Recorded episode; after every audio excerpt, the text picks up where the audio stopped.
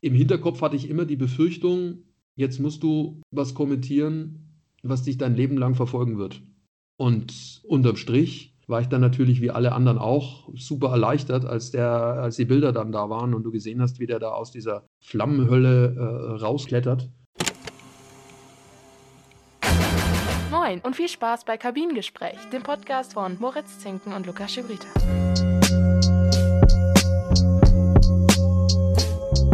Moin, Servus, moin und heute sind wir wieder zurück mit der nächsten Folge Kabinengespräch. An meiner Seite ist Moritz und heute haben wir einen Gast, mit dem der Moritz schon eine kleine Vorgeschichte hat, oder? Genau, erstmal auch Hallo von mir.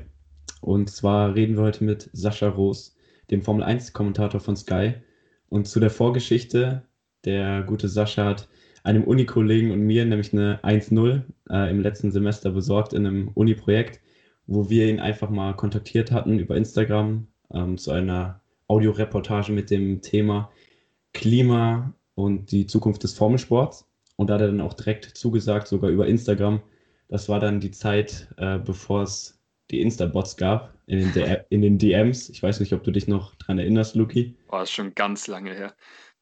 Und ja, das äh, hat schon super geklappt. Und als er dann auch noch zu dem Podcast zugesagt hat, waren wir natürlich Feuer und Flamme. Wir sind bekanntlich große Formel 1, große Motorsport-Fans. Es gab ja schon diverse Folgen. Und ja, Lukas, du kannst jetzt gerne sagen, worüber wir denn heute so mit Sascha reden wollen. Ja, genau. Also wir wollen natürlich jetzt erstmal auf das erste Rennwochenende mit ihm schauen in Bahrain, wo es viele Ereignisse gab, über die wir äh, sprechen wollen. Und dann wollen wir natürlich ganz klar auf seine Karriere eingehen, äh, weil er doch auch eine spezielle Karriere hinter sich hat und eben jetzt bei einer Position angekommen ist, wovon sehr viele Leute wahrscheinlich träumen. Und da wollen wir ein bisschen ausfragen, wie er überhaupt dorthin gekommen ist. Und dann würde ich mal sagen, viel Spaß euch mit dem Interview.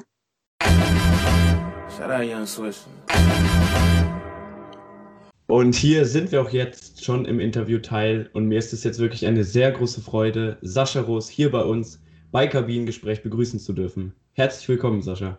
Ja, danke für die Einladung. Ich weiß jetzt nicht, wie es bei dir aussieht, aber wenn ich gerade mal so aus dem Fenster schaue, nehmen wir inmitten eines Schneesturms auf. Schneit es bei dir auch so? Bei uns hat es heute früh irgendwie geschneit ähm, und dann heute Mittag nochmal. Also richtiger Schneesturm, aber mittlerweile äh, ist alles weg. Also es ist wieder grün und äh, ich mache mir Sorgen um äh, meine Pflanzen, die ich jetzt am Osterwochenende eingepflanzt habe, äh, auf Druck äh, meiner Frau. Ähm, ich weiß nicht, ob die überlebt haben, aber ich habe mich zumindest mal draußen bewegt am Wochenende. Ja, ich grüße dich auch hier aus der stürmischen Eifel. Ähm, wir müssen dich, glaube ich, jetzt nicht mehr für die, für unsere Zuhörer vorstellen, weil, weil du ziemlich bekannt bist als Formel 1-Kommentator bei Sky. Und wir freuen uns, dass du uns hoffentlich interessante Einblicke aus deinem Job geben kannst und auch äh, mitnimmst, wie du jetzt die ersten Wochen in der Formel 1 wahrgenommen hast. Hast du jetzt noch Osterpause oder laufen schon für dich die Vorbereitungen auf das zweite Rennen im Muller? Ja, also die äh, Vorbereitungen laufen schon. Also klar, ich hatte jetzt über Ostern äh, ein bisschen, bisschen freie Zeit. Das war jetzt auch ganz gut, das mit der Familie zu verbringen, weil es war auch sehr intensiv in der Vorbereitung auf die Saison mit unserem Formel-1-Kanal, mit den Testfahrten und äh, logischerweise dann auch mit dem, mit dem ersten Rennen in Bahrain. Ähm, aber es geht jetzt schon wieder in Richtung Vorbereitung. Was geht überhaupt in Imola? Wo kommen wir überhaupt hin? Wie kommen wir überhaupt nach Imola? Das sind ja alles so so Fragen, die man sich äh, ja früher nie gestellt hat, weil da hast du einfach mal einen Flug gebucht und gut war. Und das ist leider oder ja momentan halt nicht möglich, weil Flüge gestrichen werden kurzfristig, die man sich so ausgeguckt hat. Also normalerweise ist es so, wenn ich jetzt ähm, mich vorbereite in einer normalen Saison, da weißt du, ich bin da und da, muss ich dort und dorthin. Gewisses Datum, dann schaust du einen Flugplan, meistens äh, natürlich mit Lufthansa, weil das am einfachsten ist, von München dann dorthin zu kommen. Und in der Regel kommst du ja eigentlich ohne groß umsteigen zu müssen an, an die jeweiligen Orte ja, in Europa. Das ist ja überhaupt gar kein Problem aus München. Das geht aber momentan gar nicht. Ne? Man muss ähm, selbst aus München dann meistens über Frankfurt fliegen und dann werden Flüge auch mal kurzfristig wieder rausgenommen, die man so im Visier hatte. Also zum Beispiel jetzt äh, konkret Imola, da dachten wir eigentlich, wir könnten äh, gemütlich äh, direkt nach äh, Florenz fliegen, Direktflug, aber das geht auch nicht. Hm, dann äh, war ein Flug im Angebot über Bologna oder nach Bologna. Das ist eigentlich relativ nah an Imola. Allerdings mit viel Aufenthalt in Frankfurt, so fünf, sechs Stunden. äh, was jetzt okay prinzipiell ist, aber fünf, sechs Stunden in Frankfurt äh, vorm Gate rumlungern ist jetzt auch nicht so lustig. Vor allem, es hat ja auch nichts offen. Also es ist ja nicht so, dass du jetzt sagen kannst, du setzt dich jetzt in ein Café rein oder ein Restaurant oder sowas. Äh, ist ja nicht. Das heißt, du würdest dann da fünf, sechs Stunden sitzen. Wie gesagt, nicht schlimm, aber ungewohnt. Und dann hatten wir uns äh, allen Ernstes überlegt, mit dem Zug zu fahren von München Interessante Zugfahrt übrigens, hätte ich gern gemacht. Ähm, München, Innsbruck, Innsbruck umsteigen, dann in so einen kleineren Zug, der dann hoch zum Brenner fährt. Am Brenner wieder umsteigen in so einen kleinen Interregio, der dann von, äh, vom Brenner aus ja irgendwie mit mehreren Haltestellen am Gardasee vorbei, dann nach Bologna, Imola fährt. Wären wir auch gute acht Stunden unterwegs gewesen. Aber hätte ich jetzt cool gefunden, wäre ein gutes Abenteuer gewesen, ja, weil man, man fährt man schon mal mit dem Zug dahin. Äh, leider ist dieser Zug jetzt auch aus dem Programm genommen worden. Das heißt, wir werden die Variante Frankfurt nehmen mit äh, der langen Zeit vom Gate. Also, um Gottes Willen, nicht schlimm, alles gut, aber halt ungewohnt. Ähm, und das nimmt natürlich dann auch Zeit in Anspruch, wenn es darum geht, sich vorzubereiten oder ja, sich Gedanken zu machen, was, was wichtig ist in den Tagen vor so einem Formel-1-Rennen. Sachen, die normalerweise früher sind wir ehrlich, fünf, zehn Minuten in Anspruch genommen hätten, weil äh, da gibst du äh, Abflughafen ein und Zielflughafen und dann hast du sofort mehrere Flüge zur Auswahl.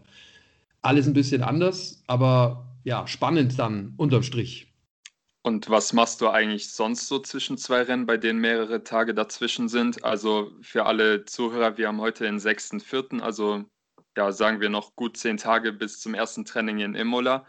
Was steht da jetzt sonst nur so auf deiner Checkliste außer die Reiseplanung? Also normalerweise ähm, hätte ich jetzt am Wochenende auch noch ein Handballspiel kommentiert, äh, weil ich ja bei Sky auch noch andere Sportarten ähm, mache, äh, außer, außer Formel 1, Handball, Tennis und auch Fußball. Äh, das wäre jetzt auf dem Programm gestanden, aber das ist jetzt auch wegen äh, Corona verschoben worden. Das heißt, äh, da habe ich jetzt frei wahrscheinlich, so wie es ausschaut. Aber ich arbeite auch noch beim Radio äh, bei Antenne Bayern. Das ist ein landesweiter Sender in Bayern. Und äh, da bin ich im Einsatz. Also da habe ich jetzt heute gearbeitet ähm, am, am, am, Dienstag und jetzt die ganze Woche noch bis Freitag. Das heißt, da bin ich eigentlich auch ganz gut beschäftigt. Das, ich gehe da um kurz nach sieben aus dem Haus und komme in der Regel dann so ja, kurz vor fünf wieder nach Hause zu meiner Familie. Das heißt, da habe ich auch natürlich viel zu tun. Dann haben wir ja auch einen Podcast äh, parallel, Back, Backstage Boxengasse heißt der. Äh, den müssen wir natürlich auch äh, aufnehmen. Ihr wisst ja selber, das ist jetzt auch nicht so im Vorbeigehen mal schnell gemacht, klingt immer so einfach, ist es dann unterm Strich aber eben auch nicht. Und dann haben wir natürlich noch Redaktionsmeetings, äh, die dann noch stattfinden, wo wir uns um die Themen kümmern, die wir beleuchten wollen. Jetzt gerade hinsichtlich Imola. Da geht es natürlich um diese vielen Dinge. Ja, hauptsächlich äh, ist Sebastian Vettel natürlich ein ganz großes Thema dann. Ähm, ist er zu alt? Hat er es nicht mehr drauf? Äh, Liegt es am Auto? Ähm, sieht er vielleicht schlecht, weil er da äh, jetzt schon mehrfach anderen hinten drauf gefahren ist? Braucht er eine Brille oder braucht er einen Psychologen oder ist es einfach nur Zufall, dass das passiert? Äh, das sind alles Dinge, die wir wahrscheinlich jetzt nicht wirklich lösen können, aber das sind natürlich Themen, die viele Motorsportfans jetzt nicht nur in Deutschland natürlich interessiert und Klar wird es ein Thema sein, genauso wie äh, Mick Schumacher, auch das, ja. Ich weiß, es gibt viele, die sagen, jetzt lass den Mick mal in Ruhe, aber auf der anderen Seite ist es natürlich das große Thema, auch das nicht nur in Deutschland.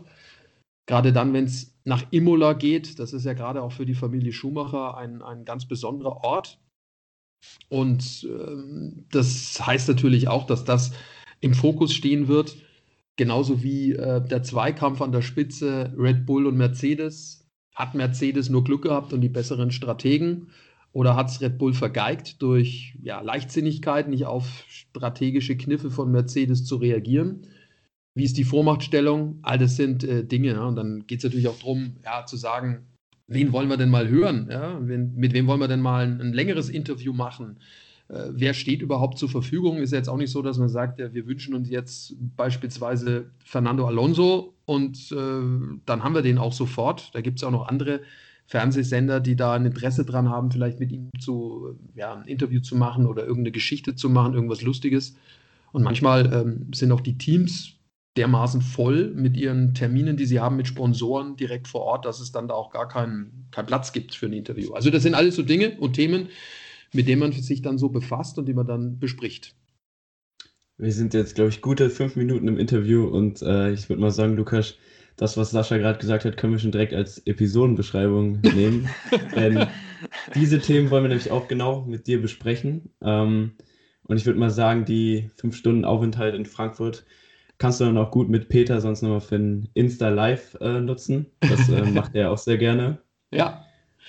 Ähm, jetzt ist ja schon wieder etwas mehr als eine Woche seit dem Auftaktrennen in Bahrain vergangen. Ähm, du hast sicherlich mit genauso viel Spannung der neuen Saison entgegengefiebert wie wir.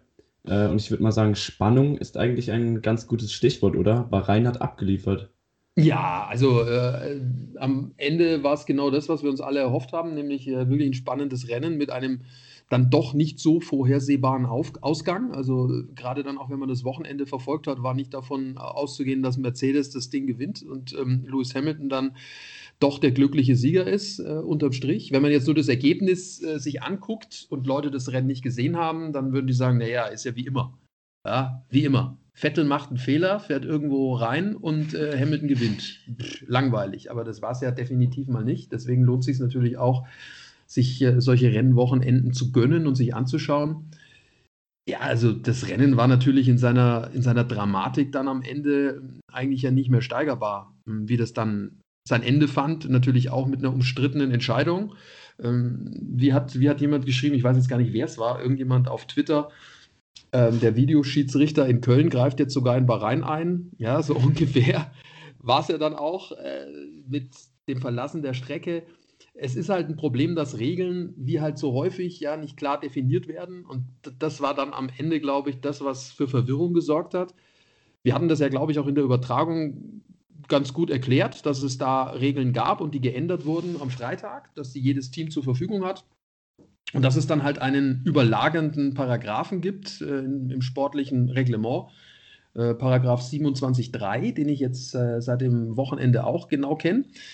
Vorher, wenn ihr mich gefragt hättet, bin ich ganz ehrlich, hätte ich das jetzt nicht so parat gehabt, aber 27.3 äh, hat sich äh, eingebrannt in mein Gedächtnis. Also dieses Verlassen der Strecke und dann gleichzeitig einen Vorteil haben, das hat natürlich schon gegriffen. Wenn man das jetzt ganz ehrlich betrachtet, muss man sagen, rein vom Reglement her war es diese richtige Entscheidung. Aber man hätte das natürlich auch deutlich besser erklären können und auch den Fahrern erklären können, indem man im Vorfeld sagt, Freunde, ähm, wenn ihr alleine darüber fahrt, ohne Gegner, dann drücken wir da ein paar Mal ein Auge zu. Wenn das dauernd passiert, müssen wir was sagen. Wenn ihr allerdings die, Straße, die Strecke verlässt, äh, um jemanden direkt zu überholen, dann ist das ein Foul und dann geht es halt nicht. Dann müsst ihr halt den Platz wieder hergeben. Deswegen ist es, finde ich, auch okay. Man hat auch an der Reaktion, glaube ich, von Red Bull gemerkt, dass sie das so dann schon auch geschluckt haben, wie es war. Was natürlich auch wieder eine Frage aufwirft, meiner Meinung nach, ist, äh, hat sich Max Verstappen richtig verhalten? War es clever, an der Stelle zu überholen? Hätte er nicht vielleicht sogar noch warten müssen, ein, zwei, drei Kurven und zu sagen, okay, auf der langen Geraden packe ich ihn? Sind aber auch Fragen, die wir nicht wirklich hundertprozentig beantworten können, denn nur Max weiß und auch sein Renningenieur, wie viel Power sie zur Verfügung haben an der Geraden und wie viel Power der Mercedes an der Gerade zur Verfügung hat, um sich zu verteidigen ist auch so ein Ding, ne? weiß man nicht so genau. Auch das im Übrigen äh, wird ein Thema sein, äh, jetzt dann in Imola, in der Nachbe äh, Nachbetrachtung des Rennens, um da nochmal nachzuhaken. Ja? Wie, wie kam das überhaupt zu der Entscheidung, dort zu überholen? War es ein Überraschungsangriff, den er da setzen musste, weil es seine einzige Chance war? Also ist schwierig. Ne? Also spannend finde ich halt auch, dass dann die Reifen offensichtlich so abgekühlt hatten bei, bei Verstappen oder so viel Dreck aufgelesen hatten, dass es äh, wirklich fast zwei Runden ja gedauert hat, bis er wieder äh, ja, äh, attackieren konnte. Genau, ähm, das war ja wirklich ein sehr krasses Finish. Und wenn wir jetzt mal beim Sportlichen bleiben, es gab ja wirklich noch viel mehr schöne und höchst interessante Nebengeschichten des Rennens, über die wir sprechen können. Seien es die beiden deutschen Fahrer Mick und Sebastian. Äh, Paris Aufholjagd darf man nicht vergessen auf einen starken fünften Platz. Sonodas Punktdebüt äh, mit Hashtag Matzespin wurde auch mhm. der erste Running Gag auf Kosten des viel kritisierten Russen etabliert. Mit Fernando Alonso, den du eben erwähnt hast, ist eine Legende zurück in den Sport zurückgekehrt. Was hat dich denn an diesem Grand Prix wirklich am meisten überrascht und gefreut? Also mich hat ähm, überrascht, dass ähm, McLaren Mercedes offensichtlich trotz äh, des Motorenwechsels, also von Renault zu Mercedes hin, ja, ein Auto wohl hingestellt haben, das äh, mit den Regeländerungen ja einherging, also sprich nichts an Leistungsfähigkeit verloren hat, weil damit war ja nicht zu rechnen. Die waren ja letztes Jahr wirklich sehr gut. Jetzt mussten die einen, einen Motor da unter die Haube bringen mit ja doch großen Schwierigkeiten, weil so viel verändern dürfen sie ja nicht. Haben trotzdem noch den, den Einschnitt im wahrsten Sinne des Wortes wie alle anderen auch da im Unterboden und trotzdem scheint das Auto zu funktionieren. Also das fand ich schon bemerkenswert und ich meine, ähm, Lando Norris hat da wieder vorne mit reinhalten können in gewisser Weise, tolles Rennen abgeliefert. Daniel Ricciardo ist ja noch lange nicht angekommen bei McLaren. Also das wird ja noch mit Sicherheit zwei, drei Rennen dauern, bis der äh, dann auch wirklich der alte Daniel ist. Vielleicht geht es sogar schon ein bisschen schneller. Also das könnte wirklich äh, noch spannend werden mit den, mit den beiden. Ne? Also das finde ich schon auch überraschend. Alpha Tauri hat leider die Erwartungen nicht dann so ganz erfüllen können, die sie am Samstag ja doch auch geweckt hatten. Also gerade äh, Gasly, aber der war natürlich selber schuld, fährt sich da den Frontflügel ab, gleich in der Anfangsphase. Weiß nicht, was da möglich gewesen wäre, ob er den Bottas vielleicht hätte ärgern können nach dessen verpatzten Boxenstopp. Und zu Noda ein bisschen Lehrgeld gezahlt äh, für, sein erstes, für sein erstes Rennen. Ähm, ja, und negativ äh, muss man natürlich sagen, äh, Aston Martin war jetzt dann doch deutlich weiter weg, als ich es ähm, ja gedacht hatte. Vor allem die Rennpace scheint ja dann auch nicht so da gewesen zu sein. Das war ja schon in der Quali relativ schwierig, überhaupt in Q3 zu kommen. Und äh, dann in die Rennpace war offensichtlich auch nicht so. Also man hat es bei, bei ähm, Sebastian Vettel gesehen. Der war ja bis zum Boxenstopp eigentlich ganz gut unterwegs und man hatte sich ja doch auch Hoffnungen machen können, dass er es in die Punkte irgendwie schafft. Aber nach dem Boxenstopp ging irgendwie nichts, ne? Das muss man auch irgendwie sagen. Und bei Lance Stroll ging es ja auch eher rückwärts nach dem Stop. Also da äh, ist natürlich noch viel Arbeit drin, aber auch da muss man natürlich sagen, wir sind erst beim ersten Rennen und Aston Martin hat mit äh, Lawrence Stroll einen sehr, sehr, sehr, sehr ehrgeizigen Geldgeber natürlich auch, der alles dran setzen wird, dass ja finanzielle Mittel zur Verfügung gestellt werden, um in diesem Jahr dann auch den Turnaround zu schaffen und mit Sicherheit bessere Ergebnisse abzuliefern. Ich kann mir nicht vorstellen, dass der mit dem mit der Performance so zufrieden ist, dass er sagt, okay, ja, schauen wir mal, was da noch passiert in dem Jahr. Das wird nicht passieren. Also ich glaube, dass da äh, auch noch Luft nach oben ist und die das auch schaffen werden, dass sie ein Auto äh, hinstellen, das, sag ich mal, auch sicher in die Punkte fahren kann. Podium glaube ich nicht, aber Punkte auf jeden Fall. Ja, und äh, ähnliches muss man ja auch sagen bei Ferrari. Ja, da ging es ja auch rückwärts dann im Rennen. Äh, hatten ja eigentlich ein sehr gutes Quali-Ergebnis mit, mit Charles Leclerc als, als Vierter. Hat dann im Rennen das nicht mehr halten können auch da bin ich mal gespannt, was da noch geht. Aber das ist ja das Spannende und Tolle dran. Wir haben ein sehr, sehr breites und enges Mittelfeld. Der Kampf um Platz 3 ist, glaube ich, nicht vorhersehbar. Das wird äh, wie im vergangenen Jahr auch streckenabhängig sein. Ja, wer kommt mit welcher Strecke am besten zurecht? Was passt am besten zum Auto? Und wer entwickelt wie lange? Gerade in diesem Jahr ein ganz großes Thema. Und vorne können wir uns natürlich wirklich nur hoffen, dass wir da einen super Vierkampf auf der Strecke haben, ne? weil Paris Entwicklungskurve ist ja äh, noch lange nicht am Ende. Du hast es ja, oder ihr habt es ja gerade gesagt. Äh, tolles Rennen von ihm, super Aufholmanöver, was er da starten konnte. Und der wird ja tendenziell eher besser werden als schlechter. Bottas wird spannend sein, ob der die Kurve kriegt oder ob es seine Abschiedsvorstellung ist äh, bei Mercedes. Ja, würde ich nämlich jetzt gerne auch direkt reingrätschen. Würdest du wirklich diesen lang ersehnten Zweikampf um die Weltmeisterschaft so, sowohl bei den Fahrern mit Verstappen gegen Hamilton und auch bei den Konstrukteuren mit Red Bull gegen Mercedes geben? Vorne, glaube ich, wird es äh, rein von den Köpfen her einen Zweikampf geben zwischen Verstappen und Hamilton. Da werden Kleinigkeiten entscheiden, also so strategische Fehler. Ja, ich weiß nicht, ob man es jetzt Fehler nennen darf. Also es ist vielleicht eher eine Unachtsamkeit oder ein Überraschtsein, dass Mercedes äh, so clever reagiert hat. Das würde ich jetzt mal eher sagen. Also Fehler, glaube ich, ist zu viel und zu hoch gegriffen jetzt in Richtung Red Bull. Aber es sind am Ende die, die Dinge, die es dann möglicherweise entscheiden. Ne? Und dann hängt es auch davon ab, wer hat wie Routine. Ja, gerade Hamilton und Verstappen. Hamilton ist, glaube ich, ja einer, der dem keine Fehler unterlaufen. Also das kann ich mir fast nicht vorstellen, dass der Probleme hat. Ich meine, gerade das, was der in den letzten fünf Runden da gezeigt hat in Bahrain mit den alten Reifen, es waren, glaube ich, am Ende 28 Runden, die er da äh, unterwegs war, so lang wie kein anderer, wie er da verteidigt hat, ohne jetzt wirklich hart zu verteidigen. Also wie clever er da gefahren ist, zeigt halt auch, äh, was für ein Ausnahmepilot er ist. Bei Max Verstappen bin ich mir halt noch nicht so hundertprozentig sicher, ob er da, was das anbelangt, schon auf dem gleichen Niveau ist wie Hamilton. Ich glaube eher nicht. Ähm, ein kleiner Fehler, zwei kleine Fehler könnten dann ein, zwei zu viel sein in der Saison, weil es wird knapp. Da glaube ich, können wir äh, ziemlich sicher sein. Und was die Teamwertung anbelangt, da wird es davon abhängig sein, wie stark der zweite Mann ist. Und da sehe ich Paris stärker als Bottas. Und vor allem auch irgendwie hungriger. Bottas wirkt für mich, ja, ich will jetzt nicht sagen gebrochen, das ist, glaube ich, auch zu viel. Aber ich glaube schon, dass er so ein bisschen psychisch zerstört ist, ja, nach den Jahren jetzt äh, immer ja, chancenlos eigentlich als Zweiter zu werden. Ich möchte uns jetzt noch zum Ende hin ähm, über das Rennwochenende noch einmal die deutsche Fanbrille aufsetzen und mit dir noch über Sebastian Vettel und Mick Schumacher sprechen. Ähm, wie bewertest du denn deren Leistung? Also du hast eben schon mal angesprochen, Sebastian Vettel hatte mal wieder einen Auffahrunfall, ähm, hat dann auch am Ende nach dem Rennen die, den Unfall ziemlich verwunderlich dargestellt, finde ich. Und auf der anderen Seite hatten wir ja Mick, äh, der hat sich in der vierten Runde direkt gespinnt, war dann aber trotzdem auch, obwohl er ja mit seinem Haas nicht das beste Auto hat, wurde er noch 16. Äh, wie siehst du denn jetzt die Leistungen von den beiden? Ja, wenn wir mit dem Guten jetzt mal beginnen wollen, dann fangen wir mit Mick an, mit Mick Schumacher, der, ja, wie ich finde, ein sehr solides und sehr gutes Rennen da abgeliefert hat.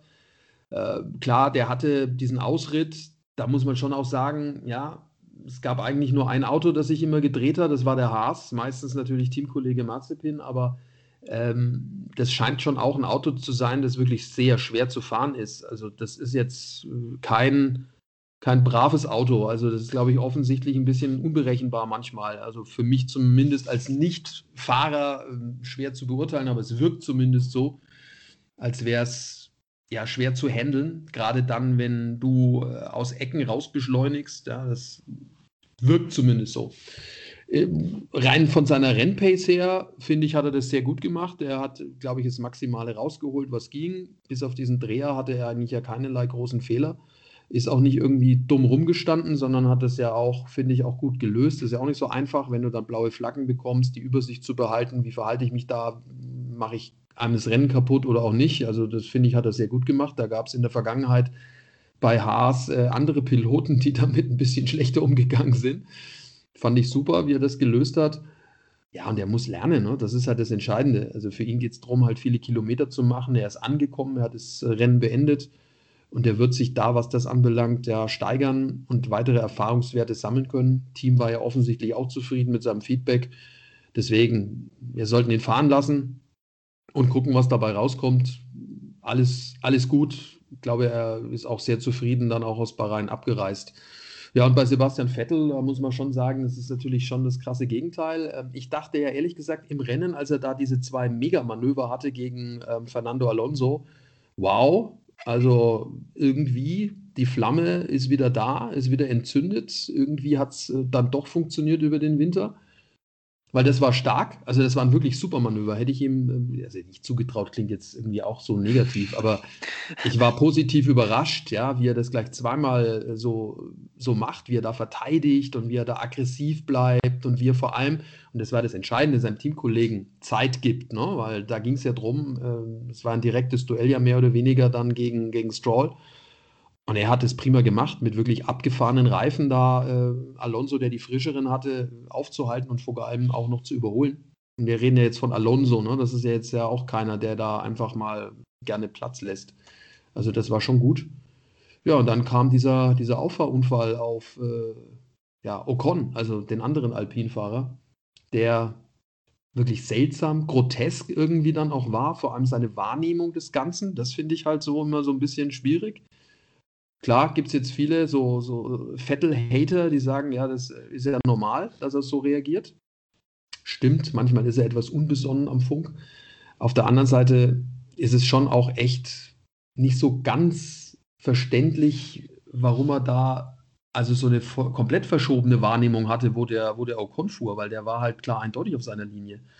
Und er knallt ihm halt richtig rein. Also das ist halt auch für uns als Kommentatoren dann oft schwierig, das dann ja, genau zu beurteilen. Sind wir ehrlich, normalerweise, wenn es jetzt nicht der Sebastian Vettel gewesen wäre oder ein deutscher Fahrer, weiß ich jetzt nicht, was ich dann da äh, sofort direkt gesagt hätte. Ne? Also angenommen, es wäre Grosjean gewesen oder Mazepin oder Magnussen oder was auch immer, wäre das Urteil, glaube ich, härter ausgefallen, so direkt. Was jetzt mal, wenn man es jetzt neutral betrachtet, natürlich eigentlich nicht sein darf. Ne? Also ich habe mich danach auch gefragt, ähm, waren wir dazu brav? Ich meine, das Gute ist, der Ralf hat es ja relativ klar gesagt auch. Aber normalerweise musst du halt schon sagen, sag mal, was ist denn bei dir falsch? Ja, da so drauf zu knallen und dann auch zu sagen, äh, der hat sich bewegt. Ja, schwierig. Also man muss, man kann eigentlich nur hoffen, dass das wieder ein Einzelfall war und er, es lag am Auto oder was auch immer und er kommt wieder in die Spur. Schwer zu beurteilen. Ich glaube, wir können erst nach fünf, sechs Rennen wirklich einen Strich machen und können sagen, Daumen hoch, Sebastian Vettel ist wieder auf dem Weg zur alter Stärke. Oder Daumen runter, Vettel ist ein Auslaufmodell ähm, wie das Reglement 221. Schwer. So kann man es auf jeden Fall äh, zusammenfassen. Das sind ja wirklich Einzelfälle, die sich jetzt auch schon öfters gehäuft haben. Bei Ferrari hat halt jeder gesagt, okay, erstens ist das Auto schlecht und er wurde da eben quasi rausgeworfen. Ähm, ist auf jeden Fall doch schon ein großer Dämpfer dann im ersten Aston Martin-Rennen. Ähm, wenn wir jetzt auf deine Arbeit bei Sky schauen. Sascha, wie war es denn für dich, endlich wieder wirklich im Trubel dabei zu sein und live von vor Ort zu kommentieren? Also so viel Trubel war es gar nicht, weil äh, es ist ja relativ leer im, im Fahrerlager. Ich kenne es ja noch anders, ähm, aber es war natürlich super, überhaupt mal wieder an der Strecke zu sein, die Autos zu sehen, ähm, die Fahrer zu sehen, die Verantwortlichen zu sehen. Vor allem, was natürlich auch immer spannend ist, ist der Austausch mit den Kollegen. Also das ist ja sowas, was, wenn du in München kommentierst, so wie ich die letzten zwei Jahre, halt nur ganz schwer ist. Klar, mit den deutschen äh, Kollegen, da kann ich schon mal kurz telefonieren, aber das ist halt kein so ein gemütliches Gespräch, wo du dann mal sitzt und oder stehst und redest halt einfach mal so locker miteinander. So ungezwungen, ne? Es ist äh, anders. Oder auch mit den, mit den ausländischen Kollegen natürlich auch von England oder Italien oder Spanien sind ja auch äh, liebe, nette äh, Kollegen und Experten, teilweise ja auch schon Freunde in gewisser Weise die dann mal wieder zu sehen und zu fachsimpeln, das hat mir schon gefehlt die letzten zwei Jahre. Also das auf jeden Fall. Und du kriegst halt auch viel mehr mit. Also es ist ja so, dass ich eigentlich ja immer um die Strecke äh, jogge, also mindestens einmal, um äh, halt auch ja die Strecke zu sehen, den Asphalt, die Curbs mir anzugucken. Das ist fast so wie die Fahrer, die halt ihre, ihre Runde da drehen an einem Donnerstag mit den Renningenieuren. So mache ich das auch kriegst halt die Breite der Strecke halt auch nochmal äh, wirklich klar vor Augen geführt, auch Gefälle, ne? also man mag es kaum glauben, aber Bahrain ist echt eine Berg- und Talfahrt, also das geht wirklich ganz schön hoch, von, von Kurve 1 da bis zu Kurve 4 ähm, und dann wieder runter ins Tal und dann nochmal hoch bis Kurve 13, also das ist schon ziemlich, ziemlich steil und auch wichtig, ne? um das dann auch besser einschätzen zu können warum vielleicht sich ein Auto da so verhält oder auch nicht. Oder Kurve 10 ist ja auch so ein Ding, da haben sie sich ja immer verbremst. verbremst. Wenn du einmal da drin gestanden bist in Kurve 10, dann kannst du es auch verstehen, weil da ist wirklich direkt in der Anbremszone ja wie so eine kleine Mulde. Und das entlastet natürlich dann das, das vordere linke Rad, ja, und dann äh, haben die da die Probleme mit. Und das ist genau die, die, die Schwierigkeit, eben damit umzugehen. Und das musst du einfach mal gesehen haben, um es auch wirklich zu verstehen, warum das so ist als Nichtfahrer. Deswegen, das war toll und äh, war natürlich für uns als Team bei Sky auch schön, dass wir mit, wie hieß es immer, mit voller Kapelle, also wir waren ja mit allen vor Ort, äh, was wir irgendwie so, so dabei haben. Also Timo Glock, äh, dann der Ralf Schumacher, die Sandra Baumgartner, der Peter Hardenacke und ich als die, die vor der Kamera stehen. Und dann aber auch zwei Kameraleute mit Tonleuten und so weiter. Also wir waren ein riesengroßes riesengroßes Team, so groß wie noch nie, also seit ich Formel 1 mache. Und äh, das ist natürlich schon auch, auch toll gewesen.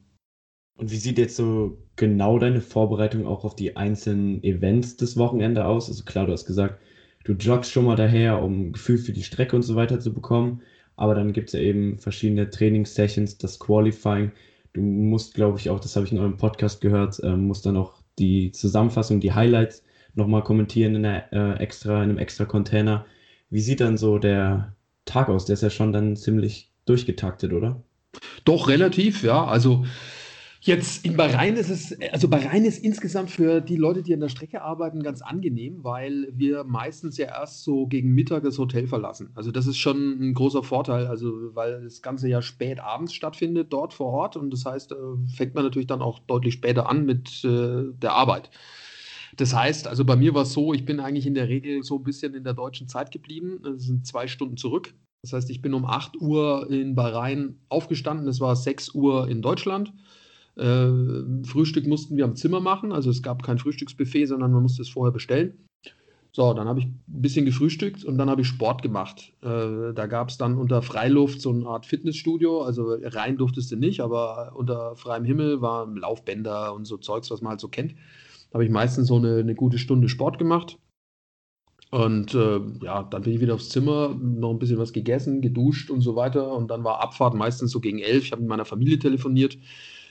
Elf, halb zwölf sind wir dann Richtung Strecke. Äh, da fährt man dann schon so eine halbe Stunde ungefähr hin mit unserem kleinen Bus. Da waren wir dann alle schön mit Abstand drin gesessen und äh, dann ging es zum äh, Corona-Test direkt an der Strecke. Das dauert dann auch noch ein bisschen, bis du dann da deinen Test hast und ja, dann ähm, läufst du dann meistens durchs Fahrerlager, äh, schaust, ob du irgendjemanden triffst, der dir irgendwas erzählen kann oder dem du was erzählen kannst oder dir läuft vielleicht, wenn du Glück hast, ein Fahrer über den Weg oder ein Teamverantwortlicher oder ein Pressesprecher, den du auch noch mal kurz fragst, äh, ob es irgendwas gegeben hat, irgendwelche Dinge, die wichtig sind.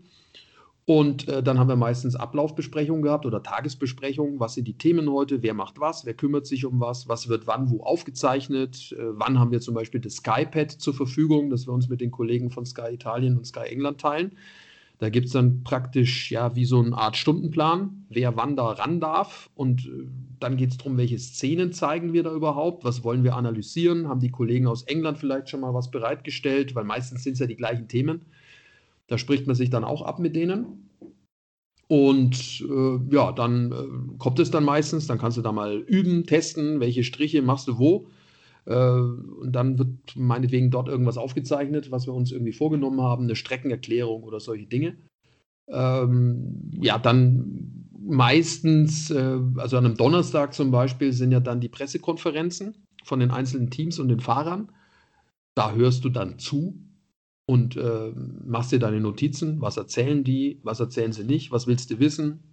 Dann, wie vorhin gesagt, dann triffst du dich vielleicht mit Kollegen, die dir über den Weg laufen und fragst nach, wie hat er denn das gemeint oder äh, was habt ihr da irgendwie vielleicht zwischen den Zeilen was vernommen, was vielleicht für Irritationen sorgen könnte, eventuell. Ja, und so äh, arbeitet man sich dann vor. Dann kommen dann, wenn wir jetzt an Freitag denken, dann die Test, äh, die, die, die Trainingssessions. Das ist ja jetzt nur noch jeweils eine Stunde. Fand ich ein bisschen gehetzt teilweise, ehrlich gesagt. Wenn man die anderthalb Stunden gewöhnt ist aus der Vergangenheit, äh, hat man da mehr Zeit, auch Themen zu setzen. Auch das war für uns jetzt ja neu, dadurch, dass wir mit zwei Experten dann arbeiten, dass dann einer an der Strecke ist. Ja, wann ist der an der Strecke? Da hatten wir zum Beispiel auch Kommunikationsprobleme, weil ich wusste zum Beispiel nicht, dass der Timo an der Strecke schon stand. Und der Timo hat sich irgendwann quasi mal so ganz zart beschwert. Er hat gesagt: So, man, wann gibt denn der mal ab zu mir? Der stand da zehn Minuten bei 35 Grad in der Hitze und äh, ist da hingeschmolzen, aber ich wusste es nicht. Mir hat es keiner gesagt. Ja. Und dann sagt mir der Kollege, der uns da betreut hat, so jetzt bitte runter zum Timo. Äh, ich, der wartet schon. Ich so, ja, dann zu ihm gesagt, ja, wie der wartet schon, steht er da schon länger? Ja, ja, schon ewig. Ich so, naja, müsst ihr mir ja mal sagen. Geh ich runter. ja, also ja, das sind, das sind halt so Kleinigkeiten, das ist jetzt nicht schlimm. Ja, haben wir auch dann drüber gesprochen, dass wir das halt irgendwie verbessern müssen, die Kommunikation.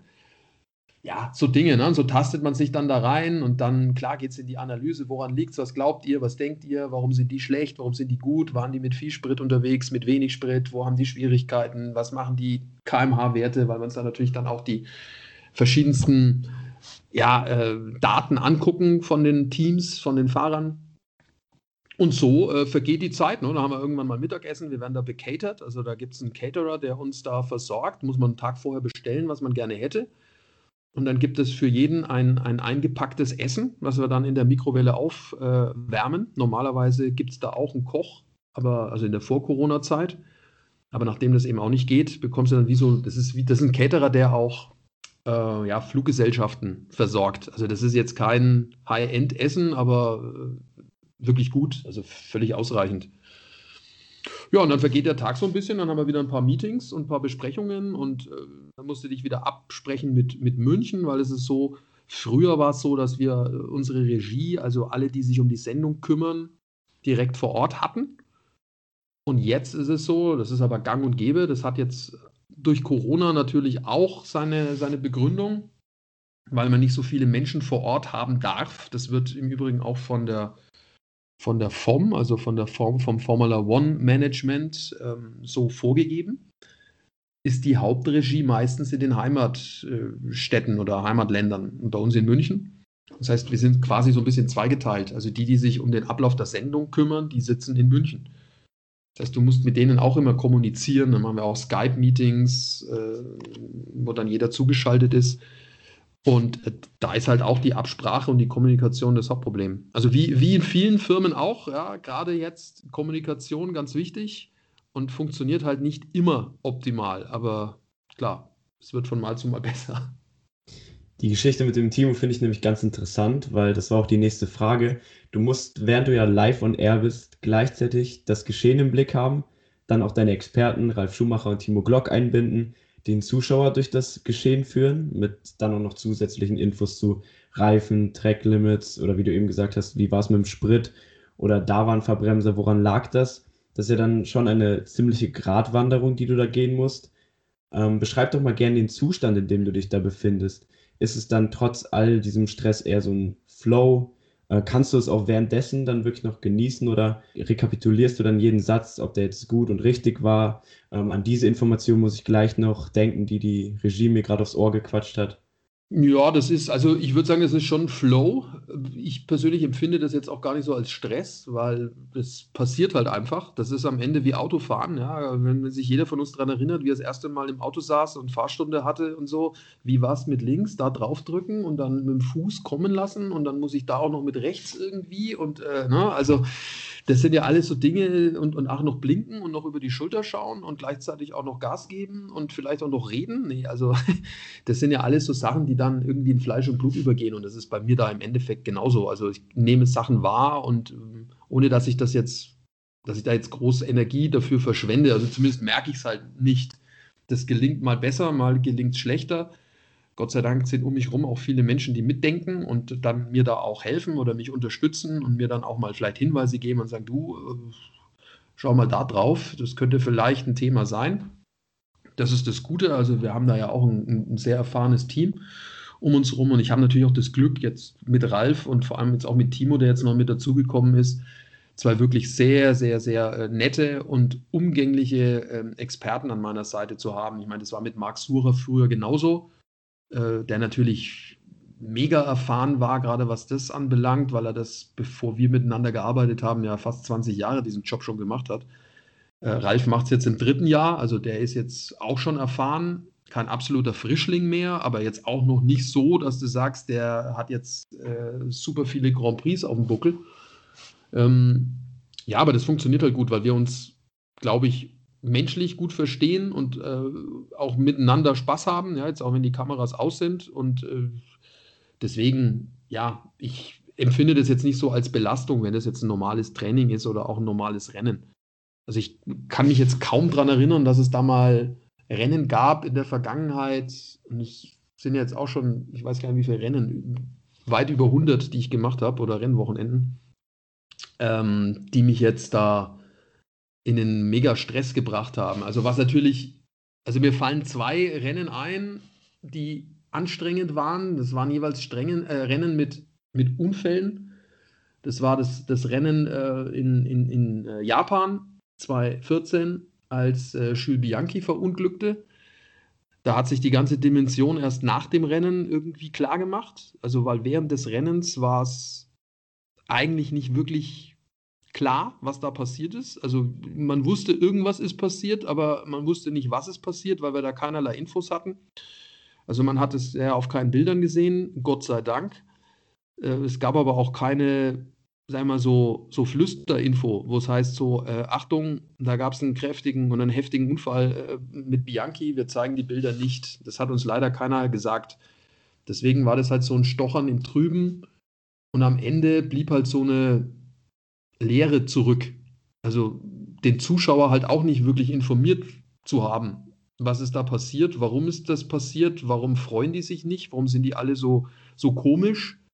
Das war im Nachhinein irgendwie eine blöde Situation. Also ich meine, ich weiß nicht, was ich gesagt hätte, wenn ich jetzt alles gewusst hätte, aber es war irgendwie nicht, befriedigend dann am Ende. Also blödes Wort in dem Zusammenhang, aber es war für mich ein stressiges Rennen dann im Nachhinein. Und natürlich dann die, die Grosjean-Geschichte äh, ähnlich, mit einem guten Ausgang, Gott sei Dank. Aber klar, ähm, in dem Moment äh, haben wir uns angeguckt, der Ralf und ich, und ich kann da natürlich schon auch viel draus lesen aus der Reaktion meiner erfahrenen Experten an meiner Seite, die jahrelang Formel 1 gefahren sind. Und wenn du weißt und siehst, wie die reagieren in dem Zusammenhang, merkst du, wie kritisch das Ganze ist. Ich meine, das war so auch schon klar zu sehen, aber im Hinterkopf hatte ich immer die Befürchtung, jetzt musst du was kommentieren, was dich dein Leben lang verfolgen wird. Und unterm Strich war ich dann natürlich wie alle anderen auch super erleichtert, als, der, als die Bilder dann da waren und du gesehen hast, wie der da aus dieser Flammenhölle äh, rausklettert. Ähm, auch da war so erst innerlicher Jubel und Freude und so weiter und so fort. Und dann ähm, hatte ich das auch relativ positiv natürlich auch dargestellt. Dann stupst mich der Ralf so an. Ich mache das Mikro aus. Und er sagt dann so zu mir, nachdem er das Mikro auch ausgemacht hatte, du, es kann doch sein, dass der noch kollabiert auf dem Weg ins Krankenhaus oder im Krankenhaus, weil so Feuergeschichten, da weißt du nie, was passiert. Auch wenn der da jetzt auf zwei Beinen rausgelaufen ist. Also wir können jetzt noch nicht sagen, dass der äh, komplett über den Berg ist. Und dann hat mich das wieder so ein bisschen runtergezogen, logischerweise, in diese Euphorie hinein. Und ähm, ja, am Ende, wie gesagt, Gott sei Dank, alles gut gegangen. Aber das waren so, wenn ihr nach stressigen Momenten fragt, das waren so die, die Stressmomente. Der eine Stress erst danach und äh, das andere dann während der ganzen Geschichte, mit der Erfahrung, die man halt eben dann auch, auch hat mittlerweile.